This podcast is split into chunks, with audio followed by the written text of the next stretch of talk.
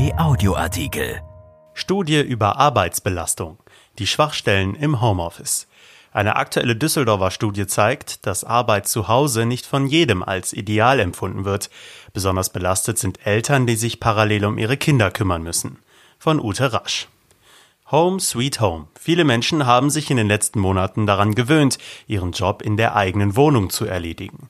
Und die ersten Großkonzerne wie Allianz und Siemens denken öffentlich darüber nach, ihre interne Organisation auf den Kopf zu stellen und das Homeoffice selbstverständlich fortzusetzen, auch nach Corona-Zeiten.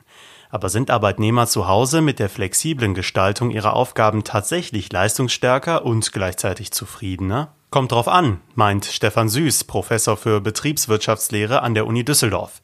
Wie der einzelne Homeoffice empfindet, ist sehr unterschiedlich und hängt stark von Lebenssituation und Arbeitsbedingungen ab, so das Ergebnis seiner aktuellen Studie.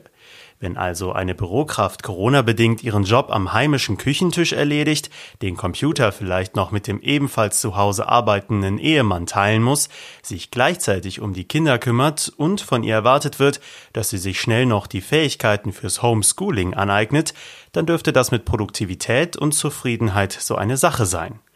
Unsere Studie zeigt, dass die Betreuung von Kindern den empfundenen Konflikt zwischen Arbeit und Privatleben stark prägt, betont Stefan Süß.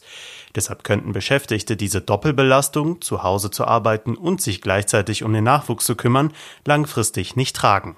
Über 1000 Probanden aus unterschiedlichen Branchen befragte sein Team zwischen April und Mai. Der öffentliche Dienst war hierbei stärker beteiligt als Privatunternehmen. Die Teilnehmer sollten dabei ihre Arbeitssituation vor Corona und während der Pandemie einschätzen.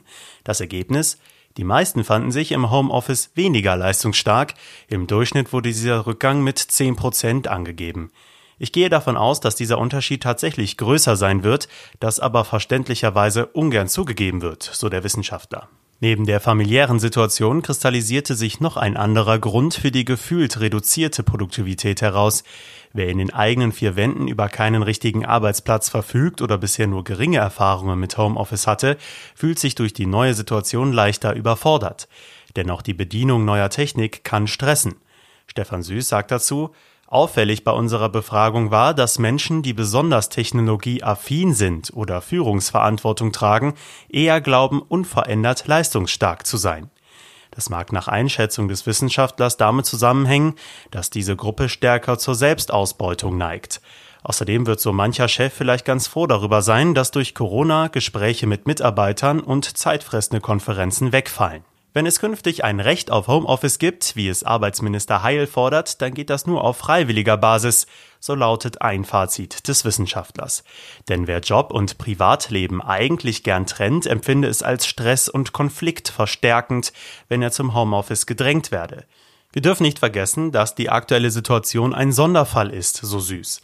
Letztlich habe die Arbeit zu Hause in den letzten Monaten trotz der ungeplanten Bedingungen überraschend gut geklappt, aber längst nicht optimal, sagt Süß. Für eine dauerhafte Lösung müssten unbedingt die richtigen Voraussetzungen geschaffen werden.